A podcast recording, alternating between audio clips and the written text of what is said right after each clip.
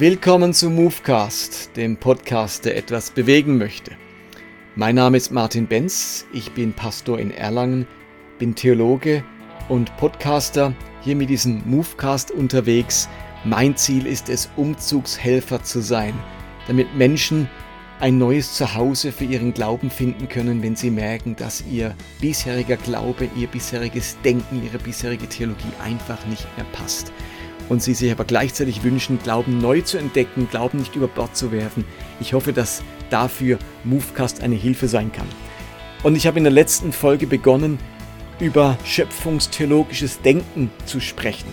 Und da möchte ich auch weitermachen, möchte aber nochmal auf Movecast 121 eingehen, ganz kurz und dort nochmal weiterdenken. Das gehört nämlich ganz stark in diese Thematik der Schöpfungstheologie mit hinein. Podcast 121 hieß die Würde eines Ungläubigen. Und ich habe dabei deutlich gemacht, dass unsere Sprache ganz viel Kultur schafft, auch etwas verrät über unsere Herzenshaltung und dass ich es schwierig finde, wenn man so leichtfertig vom Ungläubigen, vom Verlorenen, vom Gottlosen, vom Sünder redet und damit so eine Zweiklassengesellschaft kreiert und sich selber natürlich auch ähm, ganz anders darstellt als die Menschen draußen, äh, die automatisch abgewertet werden durch solch eine Sprache. Und da habe ich versucht, neue Ansätze zu zeigen. Und heute möchte ich das weiterführen. Und ich habe diesen Movecast genannt, mein Leben in drei Familien. Und was hat's damit auf sich? Dazu kommen wir jetzt. Ich bin vor einiger Zeit wieder einmal über dieses Jüngerschaftsmodell gestolpert, das in ganz vielen Gemeinden verbreitet ist, nämlich dieses In, Up and Out. Also in, das meint unsere Beziehung untereinander als Christen, wir miteinander, unser Gemeindeleben, unsere Kleingruppen, wie wir uns als Christen zueinander verhalten. Das Up, das meint die Beziehung zu Gott, die Beziehung ähm, die wir zum Vater haben, zu Jesus haben, unser geistliches Leben. Und out, das ist dann die Beziehung, die wir zur Welt haben, zu, zu den Menschen draußen, außerhalb des Christentums, außerhalb der Gemeinde. Und als ich das wieder mal so hörte und in einem Videoclip erklärt bekam, da dachte ich, das hat was für sich und gleichzeitig finde ich diese Sprache, diese Einteilung auch ein wenig problematisch. Ab kein Problem, ja, wir müssen, klar, wir müssen unsere Beziehung zu Gott pflegen. In, ja, natürlich, wir als Gemeinschaft sind auch eine eingeschworene Gemeinschaft und da gibt's Kriterien, wann man dazugehört, aber da wird's schon ein bisschen schwieriger.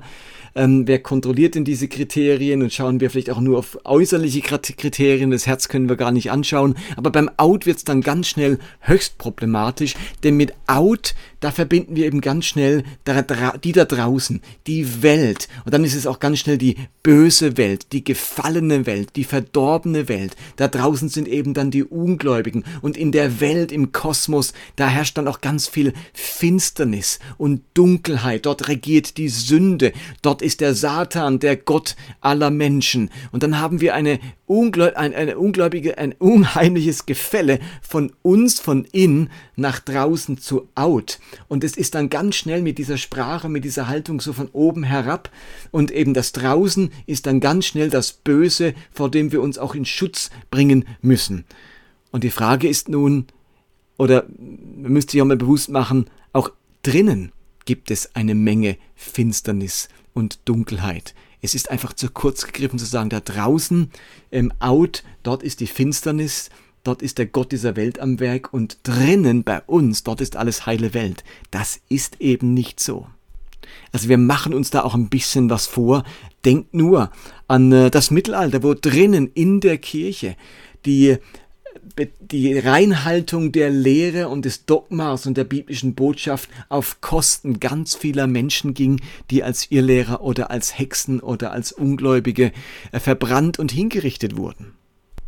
Oder denkt daran, wie drinnen unter uns Christen durch Kreuzzüge, also durch militärische Gewalt, die Heiden zurückgedrängt wurden oder christianisiert wurden. Da gibt es also eine ganz finstere Geschichte drinnen unter uns Christen, wo die Menschen das damals mit bestem Gewissen und, und mit, der, mit, der, mit einer Haltung getan haben, wo sie Gott ehren wollten und Gott dienen wollten und trotzdem äh, die Ureinwohner äh, zwangschristianisiert haben oder eben die, die Muslime aus Jerusalem vertrieben haben und die ganzen Kreuzzüge mit seinen Folgen, die da entstanden sind. Also auch drinnen gibt es ganz vieles.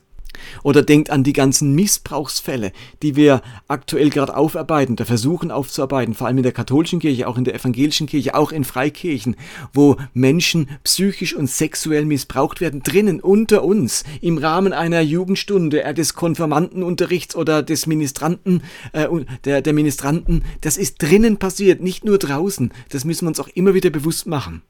Und es schockiert mich, wenn ich darüber nachdenke, wie die deutschen Christen während dem Nationalsozialismus mit geschwellter Brust und der Bibel in der Hand äh, dafür gestimmt haben oder äh, es, es richtig fanden, dass die Juden Menschen zweiter Klasse sind und dass sie Christusmörder sind und sich hinter Hitler und seine Machenschaften gestellt haben. Das war drinnen, das ist der Kirche passiert.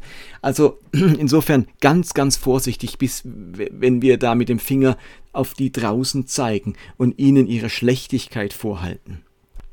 Und ich bin auch ehrlich gesagt aktuell ein wenig überrascht, wie gerade innerhalb christlicher Kreise so viele Menschen sich Verschwörungstheorien anschließen und sich weigern, sich impfen zu lassen. Ich kann nicht ganz nachvollziehen, wie man das Recht auf Skepsis so pflegen kann, aber die Pflicht, Rücksicht zu nehmen, einen Beitrag zu leisten, dass sich die aktuelle Situation entspannt, sich an die Maßnahmen halten und die wichtigste Maßnahme von allen, nämlich sich impfen zu lassen, zu vollziehen und stattdessen ein Gesundheitssystem und ganz viele Mitarbeiter im Gesundheitssystem an den Rand ihrer des, des Wahnsinns treiben. Äh, das finde ich schon erstaunlich. Also drinnen passieren auch Dinge, die sehr herausfordernd sind. Und deswegen ähm, dieses In, Up and Out hat seine Probleme, wenn wir die Welt so einteilen, auf diese Art und Weise. Aus dem Grund plädiere ich für ein ganz anderes System, eine andere Denkweise zu entwickeln, wie wir die Welt beschreiben können, unsere Zugehörigkeit zu dieser ganzen Welt beschreiben können. Und das hat was für mich mit drei Familien zu tun. Ich glaube, dass wir als, als Christen Teil von drei Familien sind. Ich bin Teil drei verschieden, von drei verschiedenen Familien. Als Christen sind wir Teil einer himmlischen Familie. Ich gehöre zur himmlischen Familie. Gott ist mein Vater. Meine Jesus ist mein Bruder. Wir sind Söhne oder Töchter dieses Gottes. Unser Bürgerrecht ist jetzt schon im Himmel. Wir gehören zu diesem Gott. Er ist unser Vater, das heißt, er steht auf unserer Seite. Der empfindet zutiefst väterlich für uns. Also wir, wir sind sein Fleisch und Blut, könnte ich sagen. So empfindet Gott uns gegenüber. Ich finde das ein Riesenvorrecht, Teil der himmlischen Familie zu sein. Und ich finde das im Gleichnis vom verlorenen Sohn so wahnsinnig toll beschrieben. Da zeigt sich, was es bedeutet, Zugehörigkeit zu dieser himmlischen Familie. Selbst wenn wir Mist bauen, selbst wenn wir davon rennen, bleibt die Liebe des Vaters, weil wir einfach sein Fleisch und Blut sind, weil wir zu ihm gehören, weil wir Teil seiner Familie sind. Und wenn wir dann zurückkommen, dann begegnet uns die ganze Freundlichkeit Gottes, dann werden da nicht ewige Vorhaltungen gemacht oder ich bin plötzlich degradiert nur noch zum Diener oder äh, zum Verwandten oder zum Bekannten Gottes. Nein, ich bleibe sein Sohn. Es ist, ich bin Teil der himmlischen Familie. Ich gehöre zu Gott. Das ist die erste Familie, zu der wir als Christen gehören. Die zweite Familie, zu der wir gehören, ist unsere geistliche Familie. Damit sind alle Christen gemeint, die mit mir zusammen Gott und Jesus Christus nachfolgen. Meine Brüder und Schwestern. Und da gibt es eine globale geistliche Familie. Alle Christen auf dieser Welt, egal mit welcher Couleur, egal zu welcher Denomination sie gehören, egal ob orthodox, katholisch, reformiert, evangelisch, äh, freikirchlich, pfingstlich oder wie auch immer, wir sind Teil einer großen geistlichen Familie. Und dann gibt es natürlich auch die lokale geistliche Familie. Also die Gemeinde, in die ich hier gehe, in meinem Ort oder den Hauskreis, den ich besuche oder diese Müttergruppe oder was auch immer. Und das ist meine geistliche Familie, mit denen ich meinen Glauben und meine Spiritualität teile, gemeinsam lebe, gemeinsam pflege und gemeinsam feiere. So, und nun sind wir alle auch gleichzeitig Teil einer dritten Familie. Und ich nenne das, wir sind Teil der Menschheitsfamilie. Wir alle gehören zur Menschheitsfamilie. Und auch da, diese Menschheitsfamilie funktioniert nur, wenn wir alle zusammenhalten, zusammenstehen. Die großen Probleme, auch die ökologischen Probleme, äh, Flüchtlingsprobleme, Integrationsprobleme, die, die lassen sich alle nur lösen, indem die Menschheitsfamilie zusammenhält, zusammenarbeitet, zusammenwirkt. Und da gibt es nun eine globale Menschheitsfamilie, nämlich alle Menschen, mit denen ich verbunden bin, mit deren Schicksal ich verbunden bin, wo man die Dinge eben nicht mehr nur individuell sehen kann, wir hier auf unserer Insel der Seligen oder wir hier in Deutschland, uns geht's gut. Die, die, die globale Menschheitsfamilie beeinflusst sich gegenseitig. Wir können dem Einfluss nicht einfach so entgehen. Und dann gibt es die lokale globale Menschheitsfamilie. Also meine Nachbarschaft, das Dorf, in dem ich lebe, die Stadt, in der ich lebe, die Arbeitsstelle, zu der ich gehe, äh, die Schule, wo meine Kinder hingehen. Es gibt eine lokale Menschheitsfamilie. Und vielleicht spürt ihr, dass Menschheitsfamilie so einen ganz anderen Geschmack mit sich bringt als die Welt oder die da draußen da kann ich mich total abgrenzen und so ein bisschen tun, als würde ich gar nicht dazugehören. Aber so ist es ja nicht. Selbst wenn ich Christ bin, lebe ich ja in dieser Welt, in diesem Umfeld. Hab auch ich was mit, mit Flüchtlingskrisen, mit Naturkatastrophen, mit Ökologie, mit Ernährung, Welternährung und so weiter zu tun mit, und mit Pandemien. Also ich kann mich ja nicht rausnehmen sagen, weil ich Christ bin, betrifft mich das alles nicht. Nein, ich bin und bleibe, auch wenn ich Christ bin, Teil dieser Menschheitsfamilie. Und wenn wir von Welt reden und noch von der bösen Welt, dann hat man so einen Eindruck, ich kann mich da rausnehmen, äh, ich muss mich vor allem in, äh, in, Sicherheit bringen vor denen, ich darf mich nicht beeinflussen lassen, dann nehme ich mich raus und plötzlich interessieren mich vielleicht auch nicht die, die Belange der Menschheitsfamilie nicht mehr besonders. Und dann übernehme ich vielleicht auch keine Verantwortung mehr dafür. Wenn wir aber uns bewusst machen, dass wir Teil der Menschheitsfamilie sind und so unser Denken sich gestaltet, dann habe ich einen viel stärkeren Zugang zu den Menschen um mich herum. Dann bin ich nicht der Abgesonderte. Und das Tragische ist, ja, Tragische ist ja, dass immer noch in ganz vielen Gemeinden gelehrt wird, dass Heiligkeit ja bedeutet abgesondert. Das wird, könnte man ganz oft im Predigen. Wir sollen heilig sein, also abgesondert. Und dann ist die Absonderung natürlich ganz naheliegend, dass man sich von den Menschen in der Welt absondert. Und plötzlich hat man mit ihnen nichts mehr zu tun, dann werden Weltmenschen über, äh, über einen Kamm geschert und ganz viele Christen spüren, so einfach ist es nicht. Es sind nicht alle Menschen da draußen böse Menschen und Halunken und Sünder und Ungerechte. Wir haben zu oft Menschen in dieser Welt entdeckt, die herausragend sind, von denen wir etwas lernen können die mehr Nächstenliebe, Toleranz, Respekt, Rücksicht, Wertschätzung leben, als wir selber hinbekommen.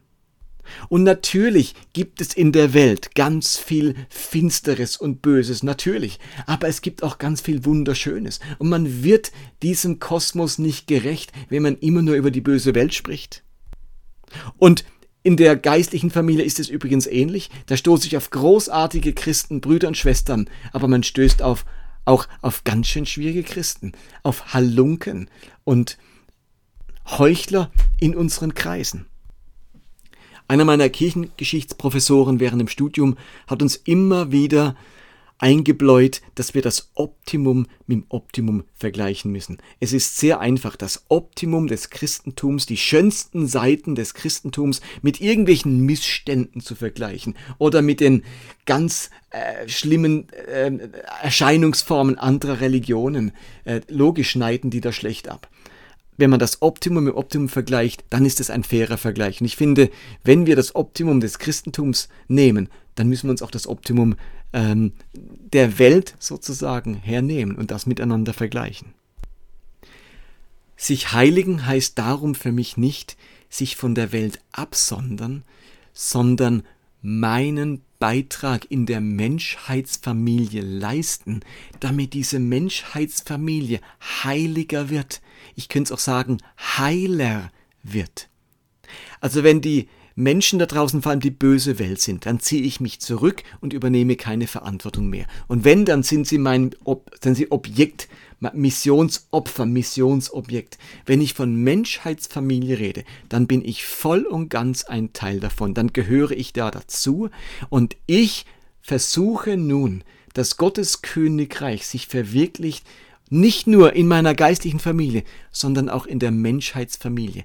Und indem ich äh, versuche, heilig zu sein in der Menschheitsfamilie, bedeutet das nicht, dass ich mich absondere, sondern das Heil, das Heilmachende, das Heiligmachende in meine Menschheitsfamilie hineintrage. Wir sondern uns also nicht so typischerweise ab von der Welt, sondern wir sondern das Böse aus aus der Welt, indem wir das Gute tun. Und es ist einfach so, je exklusiver wir wirken und daherkommen, desto schwieriger wird der Zugang zu den Menschen, die wir eigentlich erreichen wollen. Und ich lebe wunderbar damit, wenn ich mir sage, ich bin Teil der himmlischen Familie. Das bestimmt meine Identität. Identität, das gibt mir die große Sicherheit im Leben. Und ich bin Teil einer geistlichen Familie. Und das ist das Umfeld, wo ich ganz viel geistliches Leben einüben kann und trainieren kann und wo wir diesen großartigen Glauben miteinander feiern können, uns aneinander freuen können, gegenseitig uns ermutigen können, uns weiterhelfen können. Das ist ein unglaublich tolles Umfeld, damit mein Glaube gedeihen und aufblühen kann. Und ich bin Teil der Menschheitsfamilie. Und ich mache mir bewusst, dass das Schlechte in der Menschheitsfamilie leider auch durch mich zustande kommt, weil ich nicht sündlos bin und weil ich nicht vollkommene Haltungen und Motive an den Tag legen kann, weil auch ich narzisstische Anteile an mir habe, egoistische Anteile an mir habe, meinen Vorteil suche, nicht immer Rücksicht nehme und die Nächstenliebe nicht immer verwirklichen kann. Ich trage einen Teil bei zum negativen Zustand meiner Menschheitsfamilie. Aber gleichzeitig bin ich einer davon und ich möchte auch dort Verantwortung übernehmen, das Gute tun, das Heilige hineintragen und meinen Geschwistern in der Menschheitsfamilie, weil alle Menschen in dem Sinne dann auch meine Brüder und Schwestern sind, wenn wir eine Menschheitsfamilie sind, dann möchte ich meinen Beitrag leisten, Verantwortung übernehmen und schauen, dass auch die Welt also die Menschen um mich herum, meine Menschheitsfamilie, meine lokale vor allem, aufblühen darf und gesunden darf. Und auf diese Art und Weise schaffen wir nicht Trennungen, Mauern, sondern wir sind plötzlich Kirche ohne Mauern. Wir sind Teil dieser Menschheitsfamilie und geben darin unser Bestes und leben darin ungeniert den Glauben und machen ungeniert den Gott bekannt, der nicht uns gehört, sondern der dieser ganzen Welt gehört. Gott ist der Gott aller Menschen, er ist der Gott der Menschheitsfamilie. Und diesen Gott, den leben wir und den stellen wir ins Schaufenster unseres Lebens, weil wir Teil dieser Menschheitsfamilie sind. Und damit bin ich am Ende dieses zweiten Teils zur Schöpfungstheologie. Wenn ihr Movecast 129 noch nicht gehört habt, dann holt das unbedingt nach. Das ist die Einleitung eigentlich zu dieser Reihe und da war heute eben der zweite Teil. Ich freue mich, wenn es euch inspiriert hat. Ich bin dankbar, wenn ihr mal auf meiner Webseite vorbeischaut, schaut movecast.de, einen Kommentar hinterlasst oder mir ein Feedback gebt und diesen Movecast gerne weiterempfehlt und auf den sozialen Medien darauf aufmerksam macht. Ich wünsche euch eine ganz gute Woche. Macht's gut. Bye bye. Bis zum nächsten Mal.